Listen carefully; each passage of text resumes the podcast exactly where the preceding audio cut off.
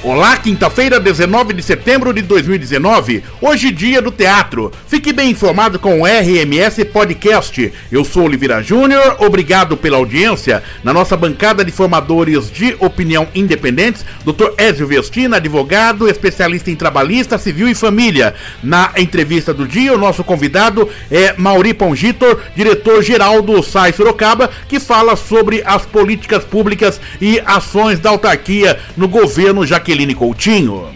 É uma autarquia uh, que atua em Sorocaba somente. O SAI hoje tem uma situação uh, confortável dentro dos padrões financeiros de atendimento de água, de coleta de esgoto, tratamento de esgoto, que nessa fase de seca e de crise hídrica, o tratamento de esgoto é essencial na geração e na qualidade da água dos municípios que ficam abaixo dos rios que captam essa água para o próprio consumo público. Então, Sorocaba hoje está numa situação confortável com relação ao saneamento e à administração do SAI. Já de saída, estamos vivendo com um período de estiagem. Qual a realidade hoje dos nossos reservatórios? Bom, nossos reservatórios é o seguinte: a represa de Tupararanga, conforme informações que a gente tira da administradora da represa, que é a Votorantim Energia, tem cerca hoje de 80% da sua capacidade. O nosso manancial de Ipaneminha em torno de 45% e o conjunto Ferraz Castelinho, que abastece a Ita do Éden, em torno de 50%. Esse é o cenário. Essas são as informações das administradoras desta, dessa, principalmente da represa de Tupararanga. Isso. Como que qual é a leitura que o SAI faz desse, de, de, de, desses, desses índices em relação é, à questão da, do abastecimento de água na cidade? Estamos em que estágio? O abastecimento de água da cidade está normal, não temos crise nenhuma, não tem previsão de ter nenhum problema de rodízio, racionamento de água. Uh, a, quem administra, como eu falei, Ituparananga é a Votorantim Energias, ela que faz a abertura das comportas e faz a vazão regularizada do rio Sorocaba. Uh, a jusante da represa, porque tem muitos municípios que recebem, coletam água do rio para o seu abastecimento público. A represa do Ipaneminha é uma represa que é partilhada com o SAI de Votorantim, né, que agora Águas de Votorantim. E a represa, o conjunto Ferraz e Castelinho, é um manancial que é administrado, administrado pelo próprio SAI. Eu passei no último final de semana ali na Cachoeira do Chave, da, da Chave, e com toda a nossa família fomos até Itupararanga, porque havia aqueles que não conheciam é. a represa de Itupararanga e a gente queria mostrar essa beleza é, da nossa região. Eu percebi que as comportas da represa de Itupararanga estão fechadas, apenas a vertente do rio Sorocaba que está é, segue normalmente. Vocês têm informação do porquê as comportas estão fechadas na atualidade? Nesta época de estiagem, é normal as represas baixarem o nível pela própria uh, falta de chuva nos mananciais que abastecem as represas. Em especial a represa de Tupararanga, nessa época de entrada de primavera-verão, né? É, onde as chuvas começam a ser mais intensas e começam a ter mais precipitações, as represas elas têm que entrar nessa época com nível é, operacional um pouco mais baixo para que ao longo da primavera e do verão, com a intensidade das chuvas, eles tenham aonde armazenar essa água uhum. e não te, sejam obrigados a descartar isso no rio, provocando enchentes e alagamentos na parte de jusante da represa. Então, tecnicamente falando, assim, de uma maneira bem simplória, é, no inverno e na estiagem, o nível da represa ela tem que baixar, porque depois ela tem que suportar a entrada das águas que vem na primavera-verão. E você já tem estatística, já tem um levantamento de como será o período de chuva, se será intenso ou não? Não, nós não temos isso. Nós pedimos agora essa semana para a Casa Civil de São Paulo, da Defesa Civil, a informação e previsão dos próximos três meses das precipitações e dos índices de chuva e nós estamos aguardando um retorno para que a gente possa ter essa, essa previsão. É importante a gente passar esse cenário para conhecimento do ouvinte. Mas Perfeito. Fo e agora focando a administração direta do SAI, em termos de, de níveis de nível de investimento, qual é a realidade do SAI na, nos últimos tempos e na atual e para o exercício 2019 2020? É, falando um pouco de água, Oliveira, o SAI hoje está em, em implantação do sistema produtor de água do Vitória Régia que consiste em captação de água, adução de água bruta e uma estação de tratamento de água lá no Vitória Régia, é, com capacidade nominal de 750 litros por segundo, um investimento na ordem de 80 milhões de reais. Nós temos aí cerca de 45, 50% dessa obra em fase já concluída. Nossa previsão aqui até junho do ano que vem, junho, julho do ano que vem, essa estação já esteja operando. Que depende também diretamente Sim. da vazão do rio Sorocaba. Porque ela vai fazer a, capa, a, a captação lá no Vitória Régia. Lá no Vitória Régia. Ela Ou vai seja, nós água... teremos dois pontos de captação. Isso, vai, nós vamos captar água do Vitória Régia, da, no rio Sorocaba, na altura do Vitória Régia, bombear até ali perto da Antônia Silva Saladino, com a Avenida Itavuvu e ali nós estamos construindo uma estação de tratamento de água para distribuir água para toda a zona norte da cidade. Qual a realidade hoje das nossas adutoras na Serra de São Francisco? Então, esta, esta, esse sistema produtor de água, ele veio em decorrência dos fatos que aconteceram em 2014, é, 2004 e depois 2006 o SAI se sentiu vulnerável com relação às questões geológicas que ocorreram na Serra, que são de difícil previsão e difícil manutenção. É, e por conta disso, o SAI começou a trabalhar na implantação desse novo sistema produtor de água, até culminar agora com a implantação desse sistema. A vida financeira do SAI é saudável? A vida financeira do SAI é saudável e controlada. Né? Como toda boa administração, você tem que saber aquilo que você recebe de tarifa e aquilo que você gasta é, como na nossa casa. A gente não pode gastar mais do que o nosso salário permite. Na administração pública também tem que ser assim.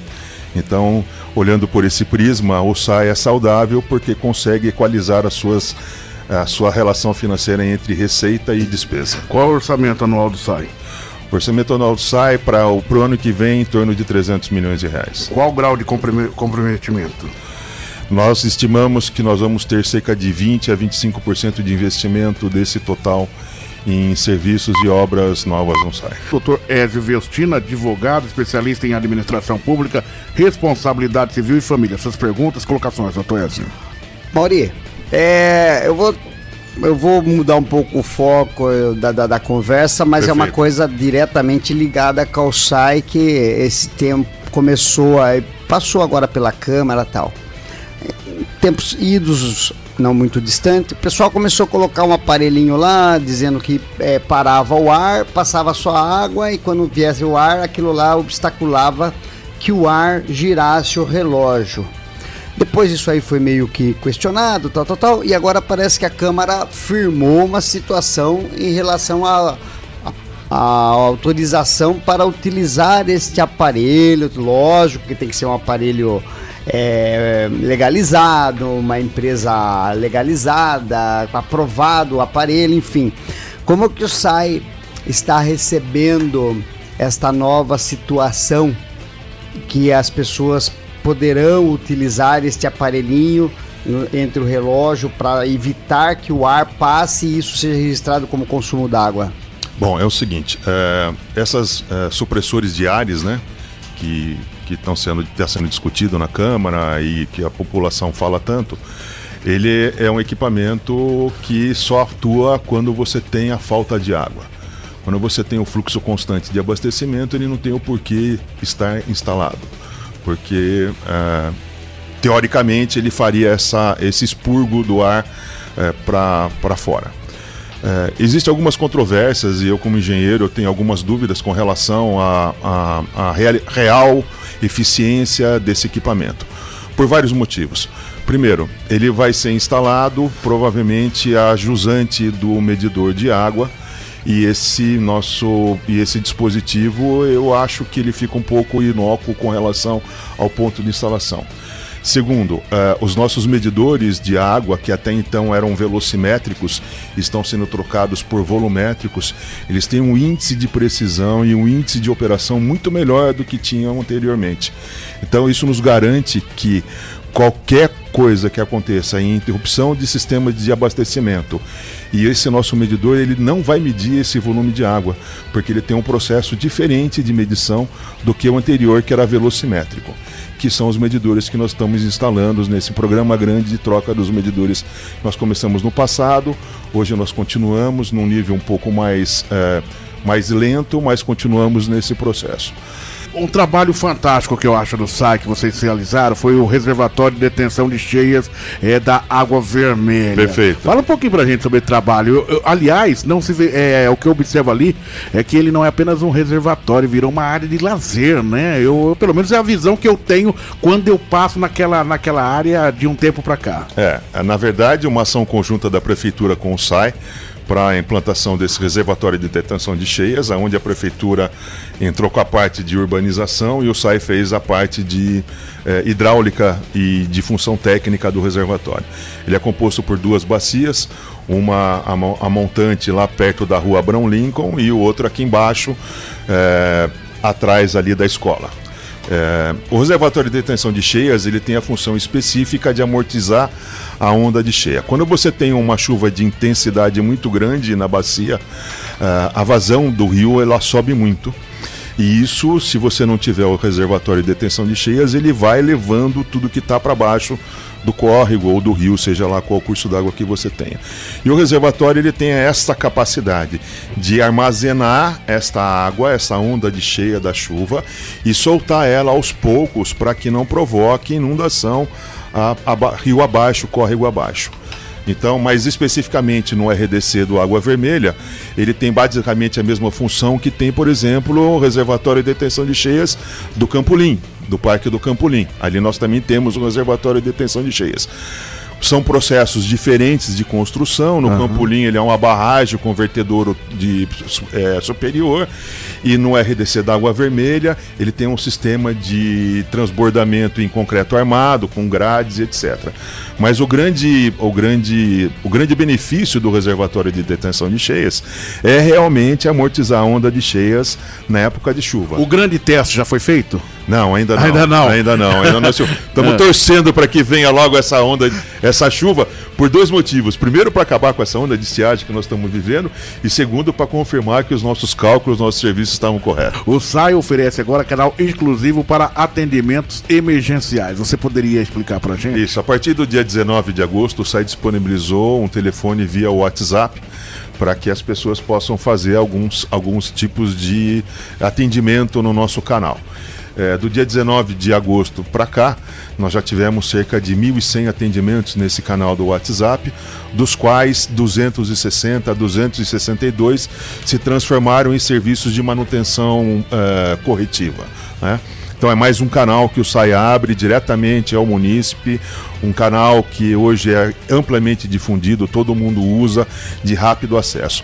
Outro, outro índice que a gente tem para falar é o seguinte: quando a gente tinha só o 0800, o tempo médio da gente atender a esse canal era de 5, 6 minutos.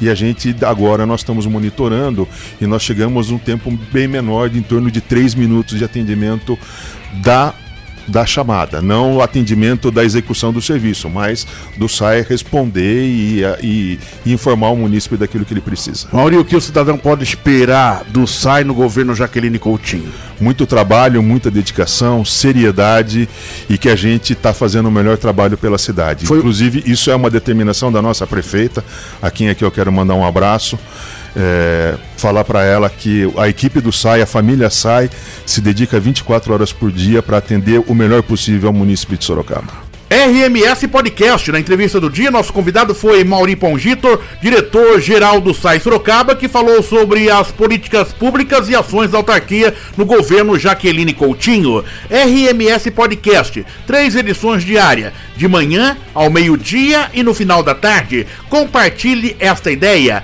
RMS Podcast, uma forma diferente de você ficar bem informado. Acompanhe também pelo Spotify.